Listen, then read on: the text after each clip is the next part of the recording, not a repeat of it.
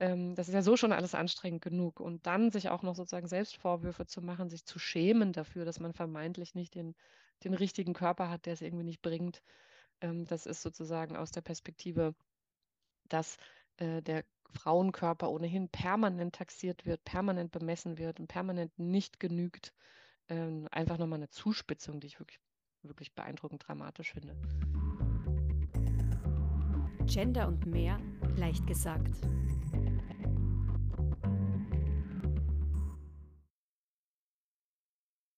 Vielen herzlichen Dank, Sabine Flick, dass Sie sich Zeit nehmen für dieses Gespräch äh, bei Gender und mehr. Wir sprechen heute über das Thema Traumgeburt oder Geburtstrauma, aber zu Beginn würde ich Sie bitten, stellen Sie sich noch kurz vor, wer sind Sie, mit wem sprechen, spreche ich gerade und ähm, was sind so Ihre Forschungsbereiche, aus welcher Disziplin kommen Sie eigentlich? Ja, vielen Dank für die Einladung. Ähm, also ich bin Sabine Flick, ich bin mittlerweile an der Hochschule in Fulda Professorin für Geschlecht und Sexualität in der sozialen Arbeit. Und ich habe äh, Soziologie studiert und auch meine ganze Laufbahn in der Soziologie eigentlich verbracht. Also das heißt, ich habe nach meinem noch Magisterabschluss noch ähm, eine Promotion verfasst in der Soziologie und mich auch in der Soziologie habilitiert und habe parallel zum Zeitpunkt, als ich angefangen habe zu habilitieren, aber auch mich weitergebildet als ähm, Coachin und Supervisorin und habe dann auch schon in dieser Zeit angefangen, Teams in der sozialen Arbeit zu supervidieren. Da gehört es ja teilweise einfach zum ähm, Qualifikations- äh, und Qualitäts sozusagen Standard dazu, dass man da monatlich sich trifft. Und das habe ich dann äh, gerne gemacht. Da komme ich jetzt leider nicht mehr dazu, weil ich so viel ähm, hauptberuflich zu tun bekommen habe. Aber das war sozusagen auch ein bisschen mein Bezug zu bestimmten Bereichen in der sozialen Arbeit. Ähm, genau, das vielleicht soweit zu dem, was ich ähm, äh, von der Vorbildung mitbringe. Und ich verorte mich eben ganz stark in einer bestimmten Soziologie. Also ich bin ja auch Frankfurterin im klassischen Sinne. Das bedeutet, ähm, die kritische Theorie spielt eine Rolle für mich, also die Perspektive ähm, auf Gesellschaft, ähm, die äh, stark Einfluss nimmt auf unsere Lebensbedingungen und die Idee, dass diese Gesellschaft vielleicht auch anders verfasst sein könnte. Ähm, und da insbesondere der Blick auch auf Fragen, welche normativen ähm, Ideen von einem, wie es besser sein könnte, sind eigentlich schon in der Welt. Das ist sozusagen so ein bisschen so ein, so ein Soziologieverständnis. Ähm, und das, was ich in den Projekten, die ich durchführe, meistens mache, ist ein bisschen so eine Perspektive einzunehmen, die vielleicht ähm, quer liegt zu, äh, zu den Themen, das heißt, ich habe mich jetzt ja zum Beispiel in einem Projekt in Graz beschäftigt mit dem Phänomen Geburtstrauma. Ich mache jetzt ein Projekt, ähm, wo es um Psychotherapeuten geht. Ähm, und mich interessiert quasi immer wie so ein Querblick. Also wir würden es auch ähm, als Wissenssoziologie benennen. Mich interessiert eigentlich immer, welche Konzepte und welche Deutungen ihres eigenen Tuns haben die Subjekte, die ich da in den Blick nehme in der Forschung. Und dabei spielt es für mich keine Rolle, ob die in dem Sinne Recht haben oder nicht oder ob das jetzt gut ist oder nicht, ähm, sondern mich interessieren bestimmte Phänomene. Und das ist vielleicht ähm, das genuin soziologische an der Perspektive. Da würde ich gerne anschließen die Frage, weil wir beschäftigen uns ja in diesem Podcast mit Genderforschung. Wie sind Sie von der Soziologie dann in die Genderforschung gekommen? Der Sprung ist wahrscheinlich jetzt nicht so groß wie bei anderen äh, Disziplinen, aber wie ist da für Sie speziell das Interesse entstanden an Fragestellungen aus der Geschlechterforschung?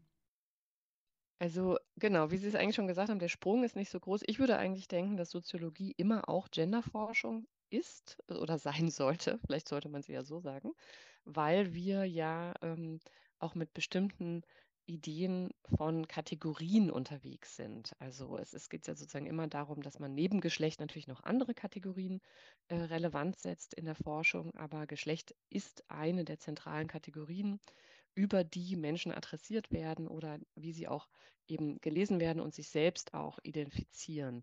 Ähm, insofern war das eigentlich schon immer auch Thema ähm, in meinem Studium und oder also die Art, wie ich studiert habe, war, das war noch vor Bologna, das war sozusagen noch etwas liberaler, ähm, wie man inhaltlich auch seine Themenschwerpunkte setzen konnte.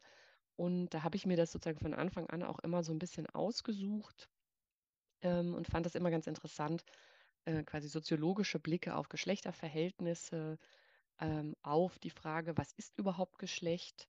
Äh, wie können wir damit so umgehen, dass wir das einerseits beforschen und nicht gleichzeitig wieder zuschreiben? Ähm, also das sind eigentlich schon immer auch soziologische Themen. Das gilt analog ja auch für andere Kategorien, die uns beschäftigen. Also wie kann ich sozusagen eigentlich eine Idee von Konstruktivismus dann auch umsetzen? Das fand ich immer reizvoll. Ähm, das sozusagen war ein Interesse aus dem Studium heraus. Ähm, ich glaube, ich habe natürlich ein Stück weit vielleicht auch ein persönliches Interesse. Ich war schon immer politisch aktiv ähm, in verschiedenen Gruppen. Ähm, ich bin sozialisiert in der Zeit der sogenannten Baseballschlägerjahre. Das heißt, als ich jung war, ähm, begann es in Deutschland gerade damit, dass Menschen ähm, angezündet wurden in ihren eigenen Wohnhäusern, dass, ähm, dass es sozusagen einen ganz, ganz starken ähm, Aufwind von rechts gab. Ähm, und das hat mich sozusagen als junge Person stark politisiert. Und mir sind aber gleichzeitig auch im Rahmen dieser Politisierung äh, sehr stark und sehr schnell Strukturen aufgefallen, die was mit Geschlecht zu tun hatten. Ähm, also wie funktionieren dann sozusagen auch solche politischen Organisationen? Ähm, was ist da los? Äh, wer spricht, wer spricht nicht? Ähm, wer hat sozusagen, wer denkt noch dran, nachher noch die Küche aufzuräumen und die Tür abzuschließen? Ähm, wer kümmert sich vielleicht auch parallel noch um andere Menschen? Wer, äh, wer macht Care-Arbeit? Ne? So könnte man das heute übersetzen. Das war mir damals allerdings als 15-Jährige äh, noch nicht so klar. Aber das hat mich sozusagen parallel auch immer schon beschäftigt, einfach aus so einer empirischen Beobachtung heraus. Ähm, genau. Das ist sozusagen vielleicht der biografische Anteil, das Interesse.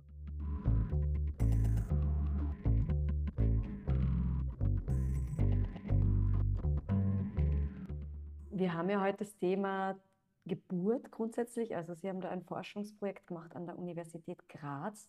Mhm. Jetzt ist es nicht so schwer, zu den Gender-Aspekt da drin irgendwie zu sehen. Aber, ähm, trotzdem würde es mich sehr interessieren, wie sind Sie zu diesem Thema gekommen und um was ist es da genau gegangen in dem mhm. Forschungsprojekt? Genau, also in dem Projekt ging es um die Frage, ähm, warum heute unter eigentlich den Bedingungen, die wir gegenwärtig zum äh, Gebären haben, es eine Diskussion gibt, dass Frauen selbst sagen oder Menschen, die eben Kinder geboren haben, ähm, dass ihnen ihre eigene Geburt ihres eigenen Kindes traumatisch vorkam, dass sie da vielleicht sogar Gewalt erlebt haben, dass es ihnen dort ganz anders ergangen ist, als sie sich das immer vorgestellt haben.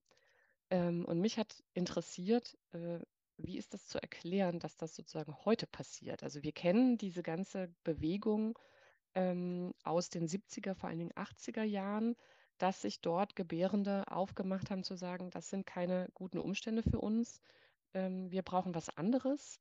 Äh, und dann wurden Geburtshäuser eingerichtet. Es gab einen ganzen Diskurs, äh, auch im Zuge der Frauenbewegung, der eigentlich die Situation sehr äh, verbessert hat. Also es waren sozusagen auch erkämpfte Räume, die es dann gab durch frauenbewegte Gruppen.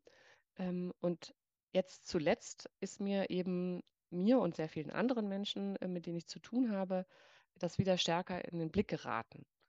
Ähm, das heißt, da waren ähm, die Fragen eben da, was ist da passiert? Also wie können wir das erklären? Ähm, gibt es ähm, natürlich jetzt verschiedene äh, Möglichkeiten, sowas zu erklären? Ähm, also naheliegend ist, es hat sich was in der Organisation der Kliniken verändert. Ähm, es gibt eine Ökonomisierung. Ähm, es war, war aber auch eine Frage, hat sich vielleicht auch was im Selbstverständnis der Gebärenden verändert? Also hat sich vielleicht auch der Stellenwert der Geburt im Leben eines Menschen verändert? Und wie kann man das sozusagen soziologisch erklären? Das war so ein bisschen ähm, das Thema des Projektes. Ähm, und genau, also draufgekommen bin ich tatsächlich aus so einem Interesse für verschiedene Bewegungen. Und es gab eben ja dann seit schon jetzt mittlerweile lange her, aber äh, plötzlich die sogenannte Rosenrevolution. Das wurde medial auch viel korportiert. Es gab einzelne Protagonistinnen, die auch immer wieder in den Medien aufgetreten sind ähm, die das Thema stark gepusht haben. Ähm, und mir ist aufgefallen, dass sich damit aber noch niemand so richtig soziologisch beschäftigt hat. Also es gibt natürlich einige Kolleginnen, gerade auch aus der Politikwissenschaft, die Tina Jung ähm, ist da eine der zentralen Figuren, die da auch immer noch am Thema dran ist, ähm, die schon immer sozusagen den Blick darauf hatten ähm, und viel genauer auch nochmal das in ökonomische Bedingungen eingebettet haben. Und sie würde auch von einer Ökonomisierung sprechen. Also das heißt, ähm, die, ähm, die Situation in den Kliniken hat sich ein Stück weit quasi wieder verschärft. Äh, die Personen, die Kinder bekommen, werden dort wenig gut begleitet, etc. etc. Ähm, und wir in dem Projekt, ich habe das ja auch mit zwei MitarbeiterInnen gemacht, äh, fanden das eben sehr interessant, nochmal drauf zu schauen, mit was für Erwartungen gehen Menschen eigentlich in ihre Geburt, wie werden die darin auch adressiert also was verspricht man ihnen sozusagen auch, was da sich ereignen soll und was erleben sie dann real? Ähm, und wie kann das vielleicht auch ein Stück weit erklären, dass Menschen das selbst als ein traumatisches Erlebnis für sich schildern? Das Projekt ist ja jetzt schon abgeschlossen und ähm, ein Weilchen her. Das heißt, ich gehe davon aus, es gibt auch Ergebnisse und Einblicke, die Sie mit uns teilen können. Was für Beobachtungen konnten Sie machen? Ich gehe mal davon aus, Sie haben Interviews geführt. Ja, nicht so richtig. Also das waren eigentlich ähm, eher, ähm, wir nennen es sozusagen, es ist die Talk-Aloud-Methode. Also das heißt, wir haben uns tatsächlich äh, Schilderungen von Geburten zuschicken lassen. Ähm, einfach aus dem Grund, dass wir, ähm, also es ist methodisch sozusagen was anderes, ob ich vis-à-vis -vis mit einer Person spreche ähm, und der dann in einem bestimmten Setting was ja vielleicht sehr Intimes und auch Belastendes schildern muss, in Anführungszeichen. Ähm, und dann gibt es sozusagen darin auch noch so ein Gelesenwerden als Wissenschaftlerin und Nicht-Wissenschaftlerin, also diese ganzen InterviewerInnen-Effekte, ähm, die wollten wir ein bisschen ausklammern. Und dann ähm, war eben das ähm, eigentlich, eine, also hat tatsächlich ganz interessant und gut funktioniert, dass ich einfach einen Aufruf gestartet habe, man möge mir unter einer bestimmten äh, Telefonnummer per WhatsApp einfach seine eigene Geschichte erzählen. Ähm, es war dann teilweise ein bisschen kurios, weil ich tatsächlich nur ein Mobiltelefon habe mit zwei verschiedenen Nummern, das geht, aber man dann sozusagen, während man gerade irgendwo durch den Wald spaziert, plötzlich ähm, eine Nachricht bekommt, wo jemand eben seine Geschichte erzählt. Ähm, das kann man, ähm, das kann man aber natürlich steuern, ob man sich das dann ähm, direkt anhört. Aber mir haben dann einfach tatsächlich sehr viele Menschen bereitwillig ähm, ihre Geschichte erzählt. und äh, da haben wir uns dann sozusagen ein bisschen mit beschäftigt, wobei das hauptsächlich dann mein eigenes Projekt war im Nachgang zu Graz. In Graz haben wir, ähm, man muss ja auch sagen, wir waren da in Corona-Zeiten, äh, uns auch viel damit beschäftigt, wie können wir jetzt überhaupt hier was gestalten und ähm, haben uns dann entschieden, uns jetzt als Dreierteam vor allen Dingen auch auf das Symposium zu konzentrieren, was wir dann auch durchgeführt haben, zu dieser Frage mit einfach verschiedenen WissenschaftlerInnen, die dazu arbeiten und haben dann mehr oder weniger die Zeit genutzt. Ähm, ich war da ja auch nur vier Monate, ähm, um das sozusagen für die Zukunft weiter vorzubereiten. Und das war auch sehr, sehr hilfreich, also dass man überhaupt äh, dieses ganze Fellowship haben konnte und nutzen konnte, hat auch ähm, dazu beigetragen, dass man bestimmte Fragestellungen auch nochmal klarer ziehen konnte.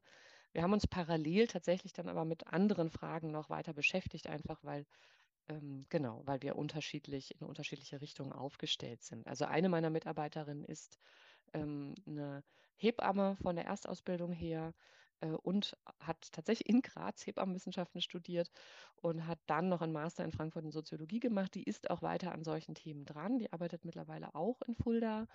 Ähm, und die andere Kollegin, die ist ähm, aus der Soziologie ähm, äh, sozusagen an das Thema herangekommen ähm, und hat dadurch auch nochmal ein bisschen andere Perspektiven eingebracht. Um dann nochmal zurückzukommen auf ähm, das Sammeln von den Geschichten. Das hätte mich jetzt interessiert. Sie haben schon gesagt, da waren viele Geschichten. Ähm, haben Sie da eine Zahl, wie viele es dann wirklich waren? Und, was mich auch interessiert hat, haben Sie dezidiert nur nach, ich nenne es jetzt mal, negativen Erfahrungen gefragt oder grundsätzlich nach Geburtserfahrungen? Genau, also es waren Geburtserfahrungen. Also ich muss mal nachziehen. Es ist ein qualitatives Projekt. Insofern viel ist für mich sozusagen schon, wenn es 17 Erzählungen sind. Aber es waren, glaube ich, insgesamt 23, wovon ich mich mit manchen nicht wirklich ausführlicher beschäftigt habe, weil die ähm, auf eine Art und Weise so stark dann ähm, über die Nachgeburt erzählen. Also mich hat interessiert, wie erzählen Sie Ihr Geburtserlebnis? Und viele haben dann aber ganz viel darüber gesprochen, wie ist es jetzt, kommt die Hebamme, äh, wie geht es mit dem Kind und so. Also alles spannend, ähm, aber für die konkrete Frage ähm, dann weniger relevant. Genau. Ich bin, also es liegt auch noch so ein bisschen brach. Wir haben sozusagen eine Veröffentlichung. Dadurch, dass ich dann direkt berufen wurde in Fulda, habe ich einfach tatsächlich wenig Zeit gehabt, um diese tollen Daten noch weiter äh, zu verwenden. Das äh, werde ich aber noch machen. Ähm, und wir haben ein äh, äh, sozusagen ein Sonderheft bei der österreichischen Zeitschrift für Soziologie zu dem Thema rausgebracht. Ähm, und da haben wir gemeinsam sozusagen das Editorial geschrieben, haben dann aber erstmal per Call andere KollegInnen aufgesucht, die ähm, auch in dem Themenbereich sind. Ähm, genau, aber die, ähm, die Idee war tatsächlich, die Geburt schildern zu lassen, ohne das vorher schon zu rahmen, ähm, weil darin natürlich auch häufig dann Kommentierungen zu hören sind, dass es einen Abgleich gibt. Also dass man die Geburt erlebt und natürlich retrospektiv schildert. Also ich bin da nicht dabei gewesen, das wäre eine andere Methode. Ähm, aber darin sozusagen eine subjektive Rekonstruktion dessen, was sich da ereignet hat, erfährt und darin auch Rückschlüsse ziehen kann auf das, was die Person sich ursprünglich erwartet hat oder wo es quasi Brüche im Erleben gab. Ähm, dass man beispielsweise im Vorgespräch in der Klinik ganz viele Möglichkeiten eröffnet bekommen hat, die dann da vielleicht stattfinden und dann stellt sich raus, es findet aber nicht statt, weil die, ähm, das Personal doch gar nicht da ist oder die gar nicht kommen ähm, und die ganzen Möglichkeiten, die die Klinik ähm, vorher sozusagen behauptet hat, ähm, ähm, da zu haben, dann gar nicht da waren. Sowas. Also das wurde sozusagen dann zwischen den Zeilen durchaus auch deutlich. Ähm, und ich habe eigentlich auch explizit ich wollte keine Fälle, wo massive Sachen schiefgegangen sind. Ähm, also mir geht es in dem Feld sozusagen auch nicht um ähm, Totgeburten, Stillgeburten. Es geht mir nicht um dieses Phänomen, ähm, wo von vornherein klar war, hier wird sich jetzt sozusagen ähm, was unglaublich Dramatisches und Traumatisches ereignen und das wird von Anfang an natürlich ganz anders ähm, begleitet. Dazu hat Julia Böcker ähm, eine tolle Arbeit geschrieben die, ähm, die ist auch, ähm, glaube ich, bepreist. Ich glaube, die hat dafür auch von der Deutschen Gesellschaft für Soziologie einen Preis bekommen. Ähm, und mir ging es eher um dieses Phänomen, dass vermeintlich unproblematische Geburten plötzlich problematisch werden. Und was ereignet sich dann eigentlich da und warum ist das so? Ähm, und tatsächlich gibt es eben, ähm, und das ist was anderes als ähm, sozusagen von vornherein ja schon als äh, irgendwie Risikogeburt gelabelte Personen das dann erleben. So, das war sozusagen ein bisschen der Hintergrund. Ähm, und ein Stück weit ist eben das, was wir zeigen können, und das meine ich jetzt, und jetzt ist es vielleicht nochmal wichtig, wenn ich sage, dass ich so ein bisschen quer drauf schaue, ähm, interessant, dass es schon eine Aufladung des Geburtsgeschehens gibt. Also es ist interessanterweise so, dass viele äh, Frauen, und das könnte man modernisierungstheoretisch dann auch vielleicht so ein bisschen einrahmen. Viele der Menschen, das waren tatsächlich in, in meinem Fall alles Menschen, die sich selbst auch als Frauen vorgestellt haben, ähm, die also auch nicht nur so gelesen werden, sondern ähm, das für sie auch wichtig war, sich so vorzustellen. Ähm, und die haben deutlich gemacht, und das zeigen sozusagen auch die Diskurse rundherum, dass die Geburt ähm, eine ganz, ganz starke, ähm, ja, quasi Transzendenzerfahrung nicht nur ist, sondern auch sein soll. Und das ist so ein bisschen so eine, ja, wie so eine äh, Idee von diesem einmal im Leben hat man dieses ganz, ganz, ganz wichtige Erlebnis und das muss sich auf eine Art und Weise ereignen, die ähm, die Authentizität, die Selbstverwirklichung, die eine ungeheure Aufladung sozusagen ähm, auch möglich machen soll. Äh, und dann treffen quasi diese Erwartungen ähm, auf so eine reale Welt von Kliniken, in denen das sich dann überhaupt nicht ereignet. Und eine Erklärungsfolie ist, dass auch das dazu beiträgt, dass Menschen sich jetzt aufmachen zu sagen, das war ein Trauma, was ich da erfahren habe. Und der Traumabegriff wird hier, könnte man sagen, zu so einem, ähm, naja, ähm, eigentlich eher so einem Floating Signifier, wie man es beschreiben könnte, also zu so einem Platzhalter, äh, weil es auch keine anderen Möglichkeiten gibt, über das, was einem da widerfahren ist, eigentlich zu berichten.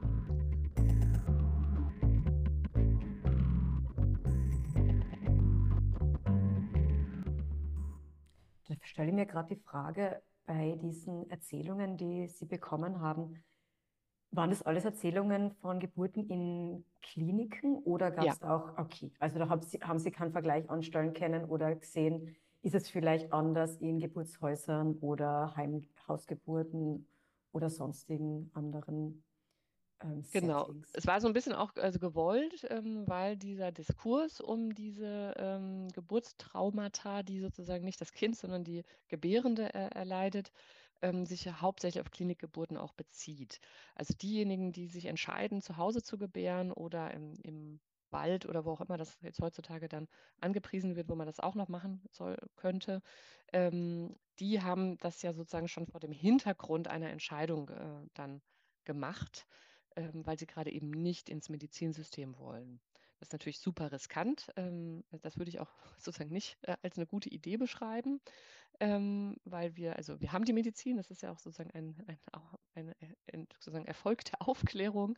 Ähm, also ich bin keine Verfechterin von solchen Ideen. Das ist sozusagen nicht der Hintergrund des Projektes. Soll mir, mir ging es nicht darum zu sagen, ähm, in den Kliniken ist alles traumatisch, deswegen sollen die Leute jetzt wieder zu Hause gebären, ähm, sondern mir ging es darum zu gucken, warum sprechen heute gut ausgebildete Frauen ähm, auf eine Art und Weise ähm, fast ja, sakral über ihre Geburt, also über ihre Vorstellung davon, was das sein soll. Ähm, und was ist sozusagen im Hintergrund noch so los? Das ist so ein bisschen so das, was mich interessiert hat. Und ähm, es geht mir eben also auch andersrum nicht darum, die Erlebnisse darin zu schmälern, also zu sagen, naja, komm, äh, das war doch jetzt alles gar nicht so schlimm. Ähm, äh, warum machst du da jetzt so ein Drama oder ein Trauma draus? Äh, das ist sozusagen genau das, was ich meinte mit diesem Blick von der Seite. Also darum geht es uns quasi nicht, eine normative Position da irgendwie ähm, als Bewertungsfolie drüber zu legen, sondern das Phänomen zu verstehen. Und da sind eben verschiedene Spuren aufzunehmen und die Ökonomisierung ist mit Sicherheit eine ganz große, die Medikalisierung, ähm, also die ganzen ähm, Zusammenhänge auch von Abrechnungssystemen in Krankenhäusern, welche Geburt, also die sozusagen, die müssen dieses Jahr eigentlich un, zeitlich unmessbare Geschehen auf eine Art und Weise dann zeitlich messen. Und da gibt es eben bestimmte Dinge, die, äh, also je interventionsreicher so eine Geburt verläuft, desto schneller geht die meistens auch und desto ähm, praktischer ist es sozusagen für die Klinikabrechnungslogik. Also das ist schon natürlich ein ganz, ganz starker Punkt. Ähm, nichtsdestotrotz interessiert mich dieses Phänomen auch, warum immer noch Frauen so stark bei diesem Geburtsthema glauben, dass nur wenn sie die sozusagen aus eigener Kraft natürliche Geburt erleben, also eine interventionsfreie, es dann eine gute Geburt ist. Ähm, man, wenn man das jetzt vergleicht mit anderen Kontexten, wenn ich zum Zahnarzt gehe, dann möchte ich ja gerade, dass mich die professionelle Fachkraft in ihrer Rolle als medizinische Person, die weiß, was sie tut, unterstützt. Und es gibt, glaube ich, wenig Menschen, die dann sagen würden, ich möchte aber aus der Kraft meines Backenzahns heraus mich hier ähm, wieder gesunden, weil ich das kann, weil ich diesen Körper habe, der das kann. Ja? Also es, Sie merken, das Beispiel ist natürlich auch ein bisschen ähm, im Vergleich vielleicht ein bisschen schräg und absurd, aber es gibt durchaus auch ähm, äh, so einen Diskurs innerhalb des Geburtsgeschehens. Und der greift, also der, der, der haftet auch bei den bestausgebildetsten ähm, die es in Anführungszeichen vielleicht jetzt gar nicht sozusagen in so einem Milieu existieren, wo man sowieso ähm, Naturheilkunde wertschätzt oder ähm, sowieso nicht in Kliniken gerne geht, weil man ähm, auch vielleicht Impfskeptikerin ist. Nee, im Gegenteil, das sind gar keine Personen in diese Richtung. Und trotzdem greift diese Idee, die Geburt muss interventionsfrei verlaufen und dann ist sie natürlich. Ähm, und das finde ich auch, also das fanden wir im Projekt auch immer sozusagen eine Folie, die man nutzen kann, um das zu erklären, weil natürlich dann, also jetzt benutze ich selbst das Wort natürlich, aber weil das, was sich dann in medizinischen Kontexten eignet, meistens nicht interventionsfrei verläuft ähm, und das dann aber oft als eigenes Scheitern wahrgenommen wird. Und hier kommt quasi durch diese verschiedenen Diskurse, also die reale Situation in Kliniken, die durch Ökonomisierung ähm, ähm, enorm verschärft ist, aber gleichzeitig dann so ein Diskurs, den man durchaus ein Stück weit in die Hebammenkunde sozusagen verorten kann, der auch daherkommt, aber auch über irgendwie solche Ideen von Selbsterfahrung, ähm, der eigentlich vor allen Dingen dann dazu beiträgt, dass die Frauen oder die Gebärenden selbst noch stärker in die Pflicht genommen werden ähm, und sich dann noch stärker als Versagerin fühlen, wenn es dann alles nicht so war, wie man ihnen eigentlich geflüstert hat, wie es sein könnte. Da kann man noch so viele Hypnosekurse vorher machen. Am Ende kommt der Kaiserschnitt. Ähm, und dann ist die Frage, wie wird es verarbeitet? So. Genau, das ist sozusagen vielleicht ein zynisch zugespitzt ähm, so ein bisschen ähm, der Rahmen des Projekts auch gewesen, was uns interessiert hat.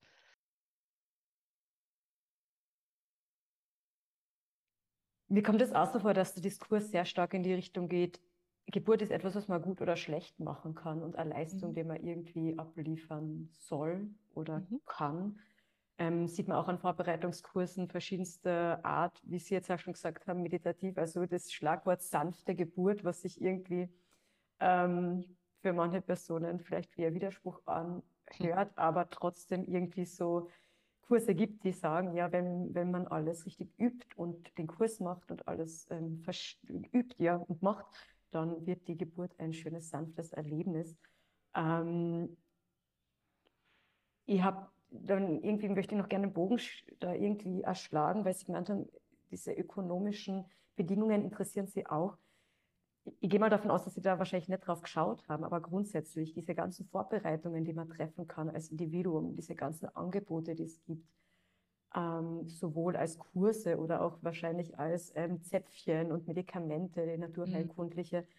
Ähm, das ist ja auch am Markt, das ist ja ein ökonomischer Faktor. Ist das etwas, das Sie in Ihrer Forschung irgendwie ein bisschen mit beobachtet haben oder irgendwelche, gibt es da irgendwelche Erkenntnisse, die Sie in dem Bereich auch haben? Ja, also weniger stark sozusagen wirklich in den Blick genommen haben wir dieses Phänomen ähm, jetzt unter so einer Ökonomisierungsperspektive. Also der Ökonomisierungsdiskurs, der im Feld ist und der eben von Kolleginnen auch stärker bearbeitet wird, der bezieht sich stärker auf die Kliniken. Ähm, also und da eher vor so einer Folie äh, Personalabbau, äh, Kostenreduktion ähm, und so weiter. Ähm, und dann darin sozusagen zu einer Zuspitzung einfach in der konkreten, im konkreten Geburtsgeschehen. Unser Argument so ein bisschen war, ist, dass dieses ganze äh, Feld ähm, der quasi alternativen, sanften Geburt sich tatsächlich beteiligt, jetzt wieder besseren Wissens, an einer äh, Zuspitzung ähm, der Verantwortungsnahme. Also die Tina Jung hat es schon ziemlich früh beschrieben als eine Responsibilisierung der Gebärenden und zwar in verschiedenen Richtungen. Das heißt, ähm, die Person, genau wie Sie es jetzt selber beschrieben haben, die kurz davor ist, ein Kind zu gebären, die ist jetzt selbst aufgerufen, sich dafür den besten Ort zu suchen, sich bestmöglichst vorzubereiten, ähm, sich ganz doll irgendwie damit äh, zu beschäftigen. Äh, und sie ist natürlich dann auch selber schuld, wenn es nicht gut gelaufen ist. So. Und also in Anführungszeichen. Äh, so ist zumindest ganz häufig die Selbstwahrnehmung. Und also diese in Verantwortung äh, genommen werden, diese Responsibilisierung, die kann man da schon auch ein bisschen zurückführen auf diese verschiedenen Dimensionen, die ähm, das Geburtsgeschehen sozusagen heutzutage so ein bisschen prägen. Und äh, genau, damit wird natürlich auch Geschäft gemacht. Also ähm, man kann sich ja alles Mögliche auch dann irgendwie auf den Bauch drauf schmieren und hier noch ähm, irgendwelche Bäder nehmen und so. Und die, das kostet natürlich alles was. Also das ist tatsächlich ähm, ja nichts, was einem jetzt, zumindest in, in wir haben uns das jetzt irgendwie nur hier in, in unserem Gesundheitssystem angeschaut, zur Verfügung gestellt wird. Ähm, und damit wird auch ein bestimmtes Milieu besonders adressiert. Und auch in diesem Milieu ist es tatsächlich da, das ist das Milieu, was auch am stärksten diesen Traumadiskurs so stark beschreibt. Und also vielleicht nochmal wichtig zu betonen, wir meinen für unser Projekt wirklich nicht Gewalt unter der Geburt. Also uns geht es nicht um die Fälle, wo Frauen beschreiben, dass sie ohne ihr Einverständnis zu geben, ähm, behandelt wurden, dass sie auf eine Art und Weise untersucht wurden, die schmerzhaft waren. Diese Phänomene gibt es, die gibt es schon immer, äh, seit es sozusagen, seit die, das Geburtsgeschehen in die Hand von äh, Fachkräften gelegt wurde ähm, in der Medizin. Äh, uns ging es eher um diese Phänomene, dass sich, dass das Kind auf die Welt gekommen ist und auch gesund ist und die Mutter ist auch gesund äh, und trotzdem ist in, irgendwie ein schaler Beigeschmack entstanden, äh, um so zu sagen, und man hat sich scheiternd erlebt und irgendwie hat man das alles, was da passiert ist, labelt man dann als eine traumatische Situation. Und, ähm, und das ist sozusagen das Phänomen, was wir zurückführen auf diese Umstände, die ich jetzt schon geschildert habe. Ähm, also es geht nicht um die Fälle, wo Leute dann tatsächlich danach versucht haben, die Klinik zu verklagen oder die Ärzte sozusagen real anprangern und sagen, das und das ist passiert, sondern es geht ähm, um diesen Moment von, von Unterschiedlichkeit im Erleben. Und es ist sozusagen ja auch dann in dem Moment ist die Gebärende ja auch an so einer Schnittstelle, von, durch die in Anführungszeichen verschiedene Diskurse durchlaufen. Also auf der einen Seite wird ihr in der Vorbereitung und vielleicht auch aus so einer Hebammenzunft heraus gesagt, du kannst das, du bist stark, du kannst das alleine. Dann wird ihr sozusagen aber vom medizinischen Personal vor Ort gesagt, nein, äh, es ist nicht ganz so, weil die Herztöne sind nicht mehr ganz stabil oder oder, ja. Ähm, und dann gibt es vielleicht noch äh, irgendwie so Selbstvorstellungen, wie man sich das gedacht hat, wie es ist. Ähm, und dann muss man in der Situation irgendwie damit klarkommen. Und das erleben eben viele das alleine schon erleben viele als traumatisch und schildern das dann auch so. Und äh, natürlich könnte man hier sagen, ist der Traumabegriff vielleicht falsch angelegt. Ähm, das, also wenn man das jetzt als eine medizinische Diagnose benutzen würde, kann man das mit Sicherheit sagen. Ähm, aber interessanterweise gibt es offensichtlich kein anderes Format, in dem das besprechbar ist. Deswegen hat sich dieser Begriff hier sozusagen so stark auch ähm, geeignet. Deswegen nehmen diese Gebärenden eben auf diesen Begriff Bezug. Ähm, und ähm, genau, das hängt mit Sicherheit auch mit diesen alternativen Verfahren zusammen. Und weiteres Phänomen, mit dem wir uns aber nur so ein bisschen beschäftigt haben, was aber auch reinkommt, ist ähm, die, das Aufkommen von Doulas. Ähm, das kann man sozusagen jetzt feministisch so oder so sehen. Man kann das gutheißen und sagen, endlich gibt es sozusagen eine Begleitung. Ähm, wir, wie gesagt, wir wollten es irgendwie erstmal gar nicht normativ einschätzen, sondern nur als Phänomen beschreiben. Ähm, und auch die Doulas tragen so ein bisschen dazu bei, kann man eigentlich sagen, dass die Gebärende als ein Subjekt entworfen wird, was begleitet werden muss, damit sie eine besonders schöne, natürliche Geburt erleben kann. Ähm, und das ist sozusagen das, was dann eben oft sich bricht im, in der realen Erfahrung. Und da haben sozusagen alle Kolleginnen, ähm, die sich mit dem Phänomen von Gebieren beschäftigt haben, auch schon viel zu publiziert, dass das sozusagen genau auch ähm, das Phänomen ist. Also dass man das eigentlich eben nicht alleine gut aushalten kann. Äh, und das ist sozusagen kulturhistorisch ähm, auch, in, auch wenn man das vergleicht, da gibt es sozusagen verschiedene Kolleginnen, die dazu publiziert haben, ähm, schon immer etwas war, was in Gemeinschaft stattgefunden hat. Ähm, deswegen ja auch die Ammen. Ähm, und das eben vielleicht darin auch ganz gut aufgehoben ist. So, ne? Und diese Idee, äh, dass das alles jetzt die gebärende Person selber gut für sich wissen muss und selbst für sich entscheiden muss, das ist sozusagen eine Überforderung, die darin so diskursiv ein bisschen hergestellt ist.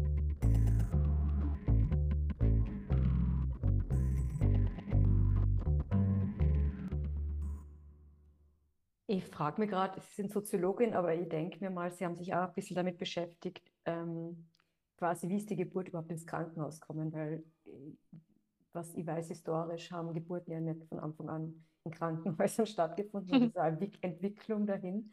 Ähm, können Sie das vielleicht ganz kurz umreißen, so, sage ich mal, die letzten, was das Sinn macht, 60, 70 Jahre, wie war da der Schritt von Hausgeburt ins Krankenhaus? Was was hat sich da verändert, dass es überhaupt so ist, dass der Großteil von Gebärenden ins Krankenhaus gehen? Gute Frage in dem Sinne, dass man das natürlich eigentlich schon ein bisschen früher ansetzen könnte. Also es gab, ähm, da bin ich aber tatsächlich wirklich gar nicht die Fachperson. Da würde ich tatsächlich äh, eher auf andere Leute verweisen, weil das sozusagen für uns weniger eine Rolle gespielt hat in dem Projekt, weil es ist sozusagen mittlerweile so, dass man das im Krankenhaus macht aber dass sozusagen das Wissen der Frauen, um es jetzt mal in dieser, äh, in dieser Betonung zu lassen, was sozusagen seit Jahrhunderten da war, ähm, dann in die Hände von Fachkräften gelegt wurde, der Medizin, und das waren zum damaligen Zeitpunkt Männer. und ähm, dass die sich sozusagen dann dieser ganzen Thematik angenommen haben.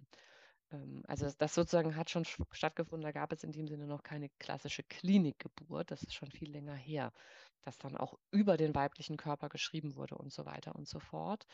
Ähm, und dass das jetzt sozusagen dann so stark in Kliniken stattfand, war was, was man mit einer Modernisierung erklären kann. Also dass es sozusagen die beste Versorgung vermeintlich in den Krankenhäusern gibt für Menschen, die ein Kind gebären wollen. Und da ist ja auch was dran. Ne? Also wenn man sich so anguckt, wie dann die Zahlen von Totgeburten zurückgegangen sind oder Menschen, die unter der Geburt versterben, ähm, das hat sozusagen ja durchaus einen positiven Effekt gehabt, dass man da ähm, äh, so rundum versorgt ist. Ähm, und die Ideen, die die Kliniken teilweise dazu haben, sind durchaus ja auch entwickelt worden aufgrund der Geburtshäuserbewegung der 80er Jahre. Also diese Idee, dass man da eine dauerhafte Begleitung hat, dass am besten die Hebamme, mit der man vorher schon gearbeitet hat, da auch dabei sein kann, dass man sich das ein bisschen aussuchen kann, in welchem Raum man ist, dass man nicht mehr festgeschnallt wird, sondern in allen möglichen Positionen gebären kann und so weiter und so fort. Das sind eigentlich ja Ideen, die auch überhaupt aufgrund dieser Bewegung gekommen ist, ähm, wo man äh, jetzt aber heute dann wiederum sieht, dass die wieder zurückgenommen werden oder dass es oft leere Versprechen sind, weil es die Kliniken dann vor Ort real nicht leisten können, weil die alle, also das Personal so am Limit ist, dass dann Sachen einfach lieber ein bisschen früher und ein bisschen schneller gemacht werden. Das hat auch was mit einer Standardisierung zu tun, die wir in der Medizin natürlich haben. Also pro Lebensalter ist man in einer bestimmten Kategorie. Da gibt es einfach Leitlinien, die umgesetzt werden sollten ähm, wenn man in die Kategorie fällt, weil man vielleicht gerade 40 geworden ist, eigentlich sich topfit fühlt und immer dachte, man wollte das noch ganz anders erleben, dann sprechen sozusagen zwei verschiedene Logiken miteinander. Ähm, und das ist natürlich was, was durch die Klinik ganz stark geprägt wurde. Was würden Sie sagen, hat Ihre Forschung jetzt konkret, die Sie da gemacht haben in dem Bereich, inwiefern kann das für die Gesellschaft von Bedeutung sein, die Ergebnisse?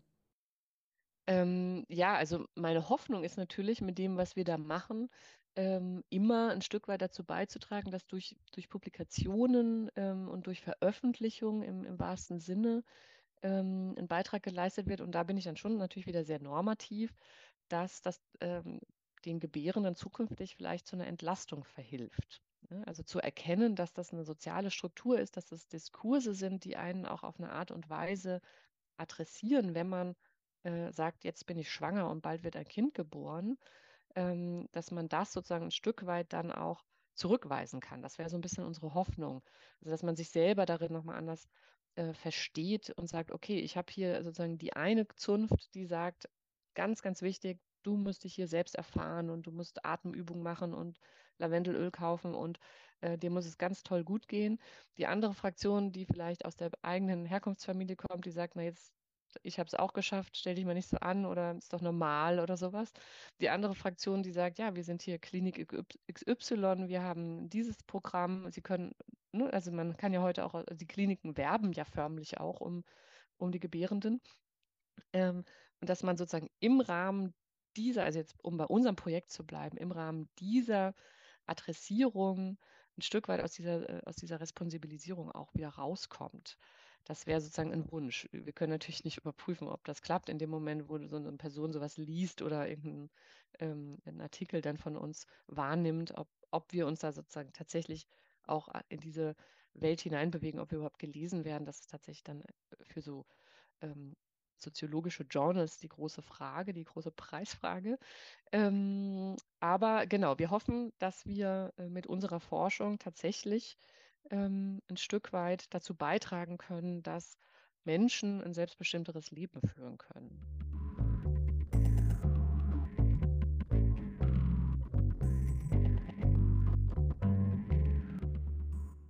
Genau, also was ich vielleicht noch erwähnen kann, ist, dass ich glaube, ähm, wir haben in, in unserem Projekt das ganz gut in den Blick genommen ähm, mit der Traumageburt. Ich glaube aber, dass es sich lohnen würde und das wird auch gemacht, sich doch noch ein bisschen stärker mit den ähm, Perspektiven auf Gewalt unter der Geburt zu beschäftigen. Und dazu kann ich nochmal wiederholen, arbeitet Tina Jung. Ähm, die findet man, die ist ähm, sozusagen online auffindbar äh, die organisiert dazu, die ist da wirklich sozusagen eine der zentralen ähm, und finde ich auch super spannenden Kolleginnen im Feld. Ähm, also ich werde sozusagen jetzt in der Zukunft erstmal ähm, nicht mehr zu dem Thema arbeiten können, einfach aus verschiedenen äh, institutionellen Bedingungen heraus.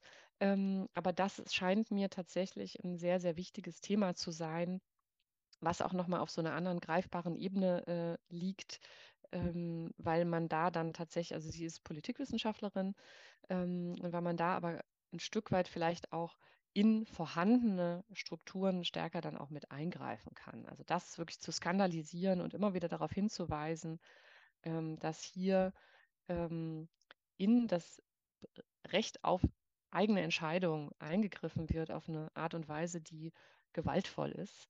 Ähm, das scheint mir sozusagen für das Geburtsfeld gerade ein sehr, sehr relevantes Thema zu sein. Ich bin froh, dass sozusagen dazu gearbeitet wird.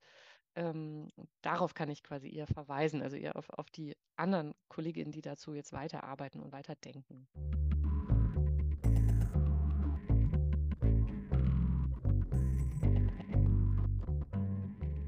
Das war die 13. Folge von Gender und mehr über Geburtskulturen. In den Shownotes finden sich wie immer weiterführende Literaturhinweise. Die nächste Folge erscheint nächsten Monat. Danke fürs Einschalten. Wir hören uns.